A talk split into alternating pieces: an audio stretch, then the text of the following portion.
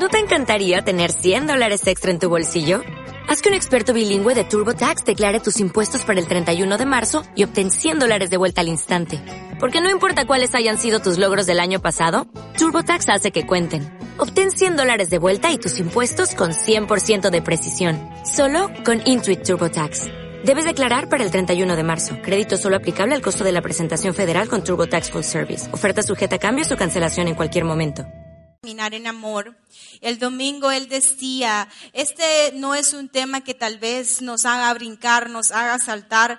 Y, es cierto, todo es necesario en el cuerpo de Cristo. Hay tiempo para todo, dice la Biblia. Hay tiempo para brincar, hay tiempo para danzar, hay tiempo para saltar, hay tiempo para llenarse en el Espíritu. Pero esta es una de las, una de las enseñanzas más importantes, creo yo, que yo he recibido en toda mi vida acerca de cómo caminar en amor y cómo caminar en perdón, porque ha cambiado mi vida de 180 grados y los resultados que he obtenido al poner en práctica esto, porque las palabras suenan bonitas, el mensaje puede estar buenísimo, yo puedo pegar gritos, usted se puede emocionar, usted puede decir aleluya, pero si usted no hace lo que se dice, usted no va a poder experimentar lo glorioso que es caminar en amor. Nosotros debemos de ser hacedores de la palabra, no solo oidores. La fe viene por el oír y el oír la palabra de Dios. Pero el cambio usted lo va a ver cuando usted comience a hacer lo que se le enseña a hacer. ¿Cuántos quisieran ser discípulos de Jesús? Ok, porque no todos somos discípulos, me incluyo yo. Hay muchos creyentes, hay mucha gente que cree que Dios mandó a ser convertidos. No, Jesús mandó a ser discípulos. Es decir, que el asunto no está solo en que la persona acepte a Jesús, el asunto está en que la persona se haga un estudiante de Jesús al punto de que hable como Jesús, piense como Jesús, camine como Jesús, actúe como Jesús y obtenga los resultados que Jesús obtenía. Y nosotros estamos en una noche de discipulado. Entonces quiero yo, voy a tratar de resumir todo lo que el pastor estuvo enseñando durante estos fines de semana para poder comenzar otro tema el domingo. Voy a tratar de ser breve. Breve, tengo 23 minutos. ¿Usted cree que la paz, ya perdí aquí, aquí estoy perdiendo un minuto. ¿Usted cree que puedo terminar a las ocho y media?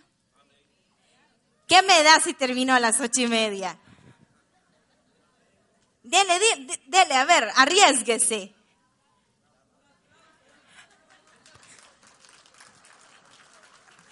Totalmente. Voy a comenzar en Juan 13, 13, pero voy a comenzarles a, resumir la historia. Aquí está Jesús, ya está en la ya va a tener la Pascua, va a tener la cena con sus discípulos, vino, tuvo la cena, le lava los pies a sus discípulos, le revela a sus discípulos quién es el traidor, quién lo va a traicionar y de repente ya sabe que ya le llegó la hora y les dice, "Ya llegó mi hora." ¿Ok? Entonces, de repente les dice en Juan 13, 34, vamos a comenzar ahí, un mandamiento nuevo os doy. Me gusta la otra versión. Este mandamiento nuevo les doy. Ya aquí está en la última noche, antes de que lo agarren, en la noche que lo llevan preso, está con sus discípulos, ya le lavó los pies, ya Judas salió corriendo a hacer lo que tenía que hacer, haz lo que tengas que hacer y hazlo rápido, le dijo Jesús. Y él les dice, ya estas prácticamente son sus últimas, una de las últimas palabras que va a hablarle a sus discípulos. Amén. Este mandamiento nuevo les doy. Que se amen los unos a los otros así como yo los he amado. También ustedes deben amarse los unos a los otros. Estas fueron prácticamente las últimas palabras, las últimas instrucciones que Jesús le estaba dando a sus discípulos. No les estaba dando una sugerencia, les estaba dando un mandato y les está diciendo, este mandamiento les doy, que se amen los unos a los otros como, así como yo los he amado. Ahora, ¿qué significa la palabra nuevo aquí? Algo recién hecho, algo fresco, algo no común. Es decir, que este nuevo mandamiento era algo fresco y no era común, porque es la palabra griega kainos, que significa algo que no, es fuera de lo común. Entonces prácticamente Jesús nos estaba dando un mandamiento fuera de lo común, por supuesto, porque bajo la ley decían ojo por ojo, diente por diente. Bajo la ley decía, eh, amarás a tu Dios con todo tu corazón, ¿verdad? Pero este mandamiento de amarnos los unos con los otros era algo nuevo, no era parte de los diez mandamientos. Era algo nuevecito, era algo fresquecito, algo no común. Mandamiento significa orden, precepto, regla. Ámense, aquí la palabra ámense es del griego agape, agapeo. Es un amor cariñoso, un amor incondicional. Entonces Jesús nos está diciendo, esta orden recién salida del horno les estoy dando. Que se amen los unos a los otros con un amor incondicional. Así como yo los he amado sin condiciones, así también ustedes deben amarse los unos a los otros.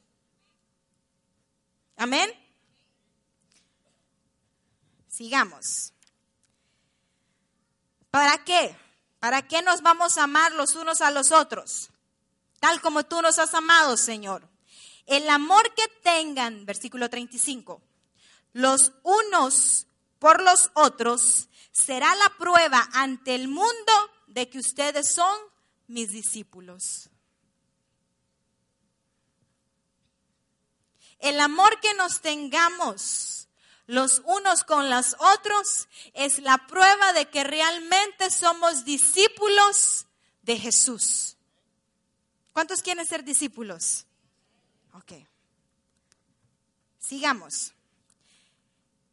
En la versión, en esta versión, en la, en la Reina Valera dice, en esto conocerán que son mis discípulos. Esa palabra conocerán significa percibirán, entenderán, sabrán. Es decir, cuando la gente nos mira amarnos entre creyentes, ellos perciben, saben, conocen que hemos estado sentados con el Maestro.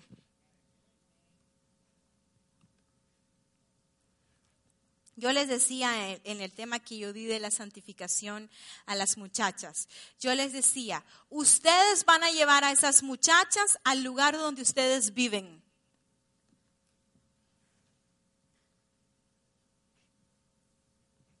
Los músicos nos llevan al lugar donde ellos viven.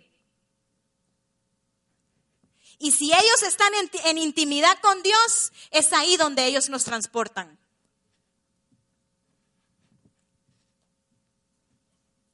Y nosotros, la gente va a percibir de nosotros el lugar donde nosotros habitamos y con quién hemos estado platicando. En esto la gente percibirán que son mis discípulos, dice. ¿En qué? En que se aman los unos a los otros. Pastora, pero ¿por qué ustedes han estado enseñando el amor? ¿Por qué? Porque es difícil. ¿Verdad que es difícil amarse incondicionalmente los unos a los otros? Aún dentro del matrimonio es difícil porque tenemos un concepto de que el amor que necesitamos es un amor condicionado. Es decir, te amo si me amas. Te amo si me tratas bien. Te amo si haces lo que a mí me gusta. Te amo si haces lo que yo quiero. Y es todo lo contrario. Es absolutamente todo lo contrario. Entonces dice, en esto la gente sabrá, percibirá, entenderá y sabrán que son mis discípulos. ¿Qué es un discípulo? Un aprendiz, un pupilo, un alumno, un estudiante. ¿Cuántos son pupilos aquí? Dice que un pupilo es alguien que tiene un tutor y es entrenado por ese tutor a diario. Es decir, que no se puede llegar a ser discípulos de Jesús solo viniendo a la iglesia los miércoles y los domingos. Es decir, que eso no, no es suficiente. Necesitamos intimidad con Dios a diario. Para poder llegar a ser sus discípulos debemos dejar enseñarnos por Él a diario. Diga, a diario. Ahora, vamos a leer Juan 14, 21. Los que aceptan mis mandamientos y los obedecen son los que me aman, dice. A ver, ¿cuántos aman al Señor aquí? Ok. Entonces dice que los que aceptan y lo hacen son los que realmente le aman. ¿Cuál es su mandamiento, Jesús? Este nuevo mandamiento les doy, que se amen los unos a los otros como yo os he amado. Es decir, que si nosotros nos amamos los unos a los otros, realmente estamos haciendo lo que Él quiere y eso le muestra a Él realmente que lo amamos. El otro día yo le decía al Señor, porque yo no soy muy expresiva con respecto de, de, palabras muy emotivas. Yo estaba platicando con él y yo le decía, yo venía manejando y yo le decía, yo le decía, papá, yo te amo. Y entonces él se ponía a reír, me dice, ¿sabes qué? Me gusta que me lo digas, porque como sé que no lo dices nunca, porque no eres muy emotiva, cuando me lo dices, me gusta, dice. Pero yo sé que me amas, no necesariamente porque me lo digas.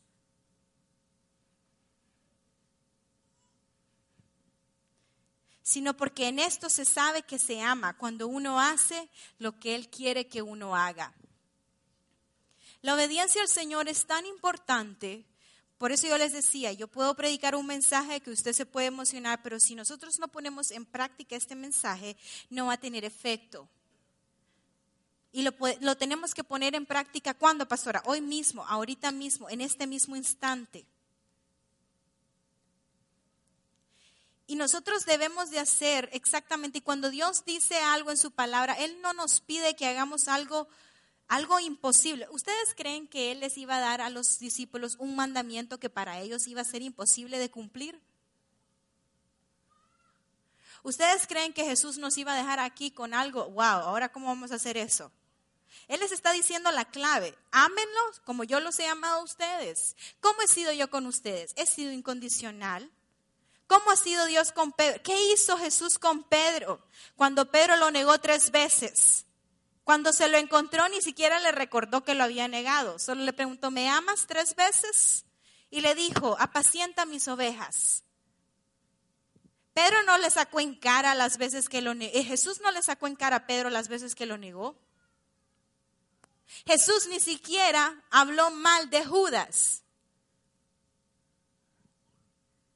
Jesús les demostró a ellos una y otra vez el amor de Él y la compasión de Él hacia las multitudes. Ellos vieron en Jesús algo que nunca habían visto antes. Ellos vieron a Jesús tocar un leproso. Ellos vieron a Jesús perdonar a una mujer adúltera. Ellos vieron a Jesús dejarse besar por una mujer prostituta.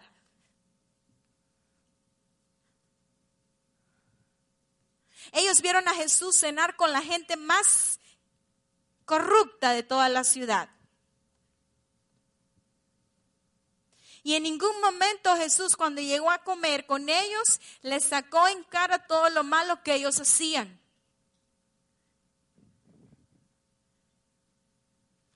Y nosotros, como cristianos, ¿cómo vemos a la gente del mundo?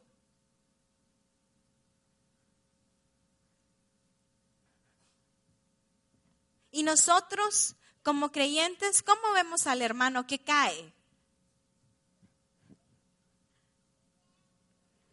Y nosotros, como creyentes, ¿cómo nos tratamos entre nosotros mismos?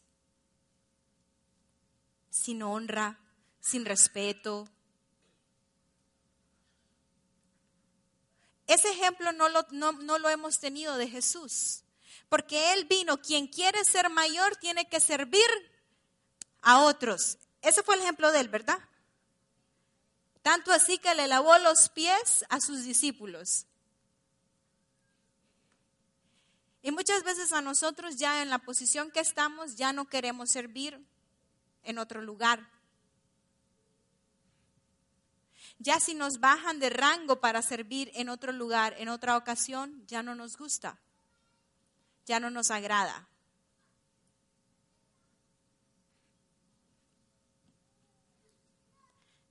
Están bien calladitos. Los que aceptan mis mandamientos y los obedecen son los que me aman. Y porque me aman a mí, mi Padre los amará a ellos. Y yo los amaré y me daré a conocer a cada uno de ellos. Vamos a leer Juan 15, 4. Permanezcan en mí y yo permaneceré en ustedes. Pues una rama no puede producir frutos si la cortan de la vid. Y ustedes tampoco pueden ser fructíferos a menos que permanezcan en mí. Ciertamente yo soy la vid, ustedes son las ramas, los que permanecen en mí y yo en ellos producirán mucho fruto, porque separados de mí no pueden hacer nada. Es lo que yo les decía. Nosotros vamos a llevar a la gente al lugar donde nosotros vivimos. La persona que permanece en él da muchos frutos. La Biblia no dice que nos conocerán por los dones y talentos que tenemos. La Biblia dice que nos van a conocer por los frutos. Pablo decía, yo hablo más lenguas que cualquiera de todos ustedes, pero prefiero decir cuatro palabras que va a bendecir la vida de cada uno de ustedes. Es decir, que va a producir frutos en cada uno de ustedes. Entonces dice, en mí, permanecer en mí y van a producir frutos. Amén. Separados de mí, no podemos hacer naranjas. Diga naranjas. Ciertamente yo soy la vid, ustedes son las ramas, los que permanecen en mí y yo en ellos producirán mucho fruto, porque separados de mí no pueden hacer nada. El que no permanece en mí es desechado como rama inútil. Ahora, versículo 8. Cuando producen mucho fruto, demuestran que son mis verdaderos discípulos. Cuando nosotros dejamos que esta palabra de caminar en amor se enraigue en nosotros y comience a producir fruto, es cuando nosotros realmente mostramos que somos discípulos del Señor. Ahora, ustedes saben la importancia de caminar el amor, ¿verdad que sí? Hemos estado aprendiendo, no sé, durante cuántos servicios acerca de la importancia de caminar en amor. El amor es una decisión y es una decisión definitiva que uno debe de tomar. Es como el perdón. El perdón no se siente, uno simplemente perdona y toma la decisión. Nunca va a sentir ganas de perdonar a alguien que lo ha lastimado, se lo puedo decir yo. Pero uno no espera sentir ganas, uno simplemente perdona y punto. Porque la palabra perdonar es un verbo, ¿verdad que sí? ¿Verdad que ni siquiera es un adjetivo? No, es un verbo, ¿verdad? ¿Verdad, hermana Miriam, que es un verbo? Y los verbos son acciones. Entonces la palabra perdonar es acción. Se hace simplemente. No es un sentimiento. La palabra amor también es verbo. Yo me acuerdo porque todo lo que amor, correr, hacer, venir, todo eso es verbo. Yo fui a la escuela.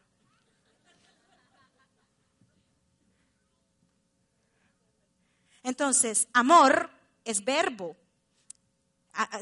¿Cómo es que decía? Sí, amor, yo amo, tú amas, él ama, nosotros amamos, vosotros amáis, ellos aman. Es un verbo. Es decir, que también es una acción. Es una acción se hace simplemente. Amén. Entonces, nosotros sabemos de la importancia de perdonar, sabemos de la importancia de caminar en amor. Hemos visto con, el, con la palabra, el pastor nos ha estado enseñando acerca de los beneficios de caminar en amor, acerca de los beneficios de perdonar. Pero hay una cosa aquí que sucede. ¿Por qué es tan difícil entonces que las personas amen? Entonces, si lo dice la Biblia, si Jesús no nos iba a dar un mandamiento imposible de cumplir, entonces ¿por qué se nos hace difícil amar a las personas? ¿Quieren saber la respuesta? Aquí vamos. Tan sencilla como esto, no podemos dar algo que no tenemos. Es decir, Jesús dijo, ámense como yo los he amado. Pero si yo no creo que Dios me ame, yo no puedo dar amar a, nadie más.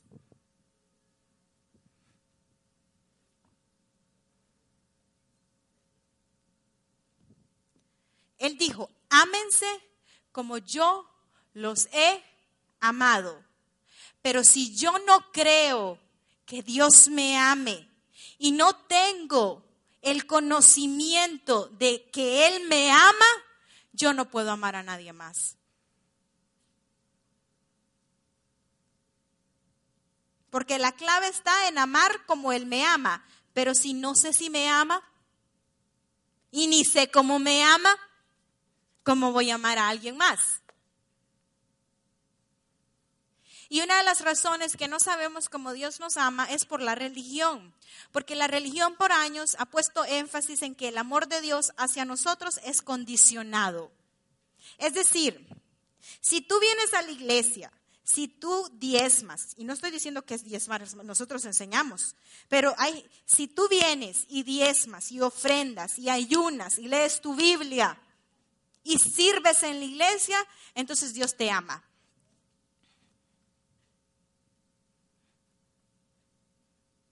Entonces estás al 100, la hermanita anda al 100 con Dios.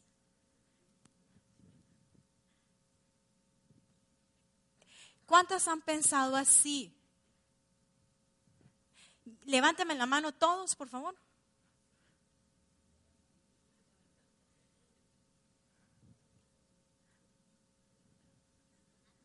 Aquí estamos a sinceridad, ¿verdad que sí? Estamos en discipulado.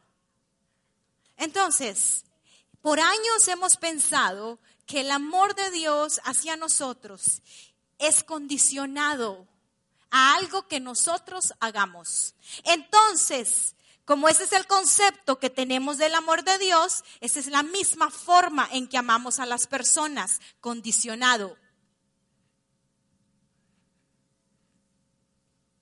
Como yo tengo el concepto que Dios me ama si me porto bien y que Dios me ama si vengo a la iglesia y Dios me ama si ayuno y Dios me ama si hago suficientes obras de caridad y Dios me ama, entonces yo voy a amar a la gente si hace lo que yo quiero exactamente como yo lo quiero, a la hora que yo quiero y cuando yo quiero. Y no es así. Porque, o sea, porque el amor de Dios, la misma palabra, cuando dice que Dios es amor, es una palabra griega que significa ágape. Dios es un amor incondicional. Y la palabra incondicional significa sin condiciones. Y la palabra sin condiciones significa incondicional. Y la palabra incondicional significa sin condiciones. Es decir, que no tengo que hacer nada para hacer que Dios me ame. Él simplemente me ama porque Él es amor y Él tomó la decisión de amarme. Es más, vamos a ir a Romanos 5.8.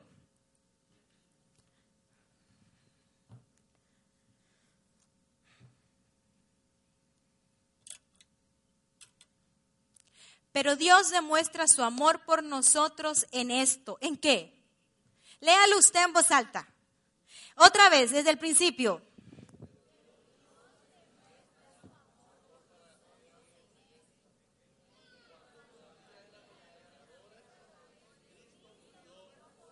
Otra vez.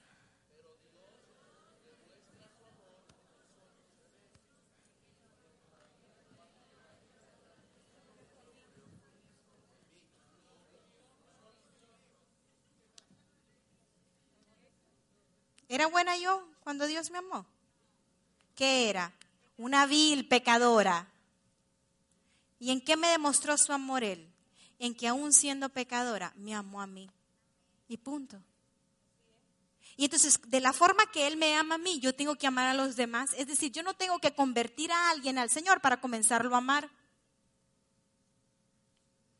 Es más, yo no tengo que amar a la gente que está en mi grupo nada más. Yo no tengo que amar a la gente que está en mi red nada más. Yo no tengo que amar a la gente, yo no puedo amar solamente a la gente que pertenece a mi círculo. Yo tengo que amar a todos. A todos. Mire, me tienen que dar un aplauso porque no he terminado.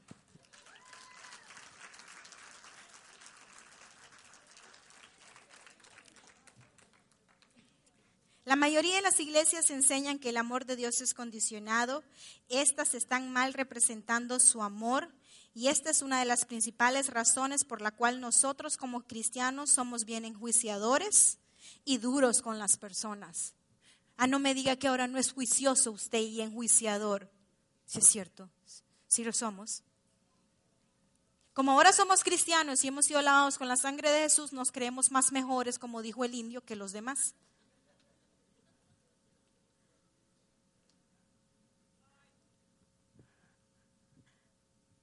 Y no es cierto. La Biblia dice en Primera de Juan que Jesucristo es la propiciación de los pecados del mundo entero es decir, de todos. Eh, Jesucristo murió por todo el mundo. Él no murió por nadie cristiano. Él murió por los pecadores. Y todos nosotros éramos pecadores. La diferencia es que gracias a Dios nosotros sabemos qué es lo que Él hizo por nosotros. Y esa gente allá afuera no lo sabe porque está esperando que nosotros se lo compartamos. Pero Jesús murió por todos. Él fue el sacrificio para el pecado del mundo entero. Y Él no tiene que morir por mí hoy y mañana por otro. Él ya murió de una vez y para siempre. Y con su ofrenda hizo perfectos para siempre a los santificados. Ahora, ya voy a terminar. Debemos entender que Dios nos ama no porque seamos bellos, aunque todos aquí son bellos. No porque seamos adorables, porque cada uno se conoce y se conocen sus mejores días. ¿Verdad que sí? Y usted me conoce mis mejores días, ¿verdad? De repente. De repente se me disparan los, los cables. ¿Sí? Pero, pero, ¿sabe qué hago yo? Cuando yo, yo me pasa eso, yo solamente me recuerdo a mí misma que Dios me ama. Y punto. Sí, esa es mi terapia. Porque yo sé que me ama no con condición a, a, mis actitudes, pero gracias a ese amor incondicional eso ayude a que yo como persona vaya cambiando. Porque cuando alguien ama sin condición, uno quiere cambiar. Cuando yo conocí a mi esposo, mi esposo, y cuando nos casamos, él ha sido una bendición para mi vida, porque yo digo que la persona que Dios pone en tu vida para bendecirte te ayuda a ser una mejor persona. Y Ronnie en mí vio en algo que yo no miraba ni sabía que existía. Pero eso que Él vio y esa forma como Él me amó tan incondicional, que nunca me juzgó, que nunca me criticó, que hasta la fecha no lo hace, ha hecho que yo lo ame más. Ha hecho que mi vida vaya cambiando, porque mi relación con Ronnie ha producido muchos buenos frutos. Ahora, su relación con Dios es producto de su fe en Jesús. Amén. El día que usted puso su fe en Jesús, usted entró a tener comunión con Dios. Pero esa comunión que usted tiene con Dios a diario va a ir transformando su vida cada día para mejoría. Pero Dios no es un Dios enjuiciador, no es un Dios que está esperando que usted cometa un error para darle con la regla cada vez que usted se equivoca. Dios no es un Dios que mira sus defectos. Si tan solo supiéramos el ministerio tan positivo del Espíritu Santo, porque hay mucha gente, el único pecado del cual el Espíritu Santo convence a la gente es de no haber aceptado a Jesucristo como nuestro Señor y su Salvador. Ese es el único pecado del cual Él convence a la gente. Vaya, lea muy bien ese versículo y ese capítulo. El Espíritu Santo a nadie más, ningún otro pecado anda viendo en la gente. El único pecado del cual Él nos convence es de haber rechazado a Jesucristo como nuestro Señor y nuestro Salvador. Pero el ministerio del Espíritu Santo es positivo. Él solo ve lo bueno en la gente. Él solo saca lo bueno en la gente. Él sabe escurcar el valor de cada una de las personas y Él hace que ese valor sobresalga. Él te anima, Él te levanta, Él te edifica, Él te consuela, Él te conforta, Él te ama. El ministerio del Espíritu Santo es positivo. Cuando yo me siento mal, no es el Espíritu Santo que me está convenciendo de pecado, es mi propia conciencia o el acusador de los hermanos, el fiscal. ¿Quién es el fiscal? Satanás. O la conciencia de uno, porque uno tiene conciencia. Y nosotros sabemos lo bueno y lo malo. Y sabemos cuando hay que hacer las cosas bien y no las hacemos. Pero en ningún momento es el Espíritu Santo. El ministerio del Espíritu Santo es positivo. Su mismo nombre lo dice, consolador, animador, confortador. Es un maestro. Dios no nos ama porque leamos la Biblia, o porque vengamos a la iglesia, o porque pagamos nuestros diezmos, o porque hacemos lo mejor que podemos para amar a los demás como Él nos amó. La verdad que Él nos ama porque nos ama y punto. Muchas veces nos enfocamos nuestra vida cristiana como un mensaje evangelista. Esto es, mi propósito es uno más para Cristo. Pensamos que nuestro propósito se, se queda en eso. No, hay gente que vive su vida cristiana así. Como Dios me salvó y me perdonó, yo tengo que hacer algo para pagarle todo lo que ha hecho por mí, por lo tanto yo me voy a ir a ganar una alma para Cristo. Y no. ¿Y qué pasó con Adán y Eva? Ellos no tenían a nadie a quien convertir. ¿Para quién los creó Dios? Ellos no tenían a nadie a quien predicarle. Ellos no tenían grupo de alabanza. Ellos no tenían que enseñar la escuela dominical.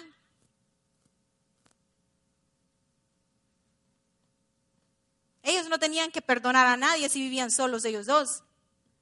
Entonces, ¿cuál fue el propósito de que Dios creara al hombre? ¿Cuál fue su propósito? Revelaciones, revelaciones. Apocalipsis 4:11. Revelations in English.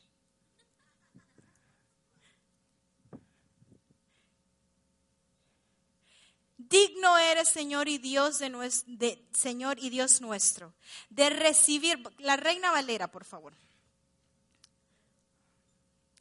Señor, digno eres de recibir la gloria y la honra y el poder, porque tú creaste todas las cosas y por tu voluntad existen y fueron creadas. En inglés me gusta. ¿Tenés alguna en inglés? ahí está. Thou art worthy, O Lord, to receive glory and honor and power, for thou hast created all things, porque has creado todas las cosas, and for thy pleasure they are and were created. Entonces, ¿qué significa ahí? Por tu placer fueron creadas todas las cosas. La razón por la que Dios creó al hombre fue por el placer de él tener una relación con el hombre, porque él quería amar al hombre y quería que el hombre lo amara a él voluntariamente. No fue para predicar el evangelio o para que convirtiera a la gente. La razón por la que usted y yo fuimos creados fue para causarle placer a Dios. ¿De qué forma? Al tener intimidad con él. Eso es lo que dice. Fuimos creados con el propósito de tener una relación con Dios. Fuimos creados con el propósito. ¿Qué quería Dios? Amar al hombre libremente. Y que el hombre, como producto de ese amor, lo amara voluntariamente. La Biblia es bien clara y dice, en esto consiste el amor, no en que nosotros lo hayamos amado primero, sino en que Él nos amó a nosotros y por causa de ese amor, nosotros ahora le amamos a Él. Nosotros hemos, hemos sido creados con el propósito de tener intimidad con Dios. Diga, mi propósito es tener intimidad con Dios. El propósito original de toda la creación era darle placer a Dios y este sigue siendo su propósito hasta el día de hoy. El propósito por el cual hizo Adán y Eva era para tener intimidad con ellos porque él quería a alguien a quien él amar y que esa persona voluntariamente lo ame. Ahora, voy a terminar. Cuando nosotros recibimos el amor de Dios, que es incondicional, cuando realmente sabemos que Él nos amó mucho, la Biblia dice en Efesios 1 que nos amó antes de la fundación de los tiempos. Ni siquiera habíamos nacido y Él ya nos amaba. Y la razón por la que venimos al mundo es porque Dios quiere una familia. Y Dios ama al hombre. Y Él quiere relación con el hombre. Y nosotros no podemos hacer nada para hacer que Él nos ame, ni podemos hacer nada para hacer que Él nos deje de amar. Porque el amor de Dios hacia nosotros no está condicionado a algo que nosotros hagamos. Es un amor sin condiciones. Pero Jesús dijo, este mandamiento nuevo les doy, que se amen los unos a los otros como yo los he amado. ¿Cuál es el secreto de una vida cristiana con éxito? No estoy diciendo que todo va a ser color de rosa entre nosotros. No, porque somos diferentes. Todos somos diferentes. Pero nosotros si pusiéramos énfasis en simplemente amar a la gente, no importa si te trata bien, no importa si tienen algo en común, no importa, uno simplemente tiene que amar a la gente. Y cuando la palabra dice amar, amar sin condición, hacerle el bien a la gente, porque la Biblia es muy clara que no se ama de palabras, se ama de hechos. De hechos. Nosotros debemos demostrarnos el amor los unos a los otros. Cada vez que venga el enemigo y quiera traer disensión, quiera traer discordia, quiera traer pleito, porque Él es el que hace eso, nosotros tenemos que decir no. Yo tomé la decisión hace mucho tiempo de amar a mi hermano, me trate bien o, o no me trate bien, me salude o no me salude, haga las cosas como las quiero o no las haga. Yo tomé la decisión de amarlo por el simple hecho que Dios me amó a mí primero. Y como Dios me amó a mí primero y me amó de una forma incondicional, porque aún nos sigue amando incondicionalmente. El amor de Dios no se agota, no se acaba. Aquí hay una canción que cantan, eso no es. ¿Cómo se llama? One Thing Remains, se llama en inglés, porque aquí soy bilingüe me la sé en inglés. One thing remains. Una cosa, ¿cuál es? ¿Permanece? ¿La que canta el pastor Julio? Tu amor no se irá. No se rendirá. ¿Cómo más? A ver, yo, los miro ustedes inspirados. Ok. De esa misma forma, nosotros debemos de pensar de los hermanos. Mi amor por ti no se cansará no se rendirá. No voy a tirar la toalla con vos. Aunque te mire ahí haciendo tal vez no lo que quisiera que estuvieras haciendo, aunque mire que estás haciendo las cosas equivocadas y mire que te estás haciendo daño, no voy a tirar la toalla. Ahí voy a estar para ayudarte, ahí voy a estar para levantarte. No voy a ser de esas personas que va a ir a exponer tus pecados. Voy a ser de esas personas que va a cubrir tu pecado, porque el verdadero amor cubre multitud de faltas. Y eso es lo que nosotros tenemos que hacer. Tenemos que poner en práctica el amor. Y tenemos que amar a la gente incondicionalmente. Pero lo primero que usted tiene que saber es que Dios lo ama a usted incondicionalmente. Usted y yo no hicimos nada para hacer que Dios nos amara. Él nos ama. Yo no tengo que hacer nada para hacer que mi papá me ame. Yo me acuerdo que cuando, me, cuando yo estuve en mi época de rebeldía, Él me amó. Cuando fui una niña, me amó. Cuando tuve mi época de rebeldía, me amó. Cuando salí embarazada, mi primer hijo me amó.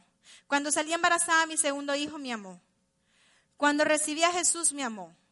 Y cuando vio mi vida transformada y vio que todo el desastre que había sido mi vida había cambiado para algo bueno, me amó. Es decir, que Él me amó siempre, independientemente yo estuviera bien o estuviera mal. Él me amó siempre. Y mi papá no puede ser mejor que Dios. Si nosotros siendo malos sabemos darle cosas buenas a nuestros hijos, ¿cuánto más Dios? Usted no puede pensar que Dios lo ama a usted más porque usted hace mejor las cosas. No. Dios lo ama a usted incondicionalmente. Esta niña se sentó con mi bebé y le estaba dando un besito. Y el RJ cree que no lo estaba viendo. Se, hacía, se volteaba así como quien dice, ¿a qué pastorcito? Ahí anda. Y allá va la niña. Sí. Anda detrás de las... Eh, yo no soy suegra todavía. Le digo a Rogelio también. Hasta los 21. Las novias son caras. Y me van a costar a mí. Y no voy a pagar por novias.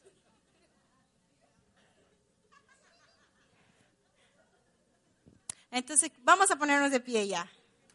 ¿Recibieron algo esta noche? Amén. Mire, se van temprano, ¿ya vieron? Denme un aplauso. Un aplauso al Señor.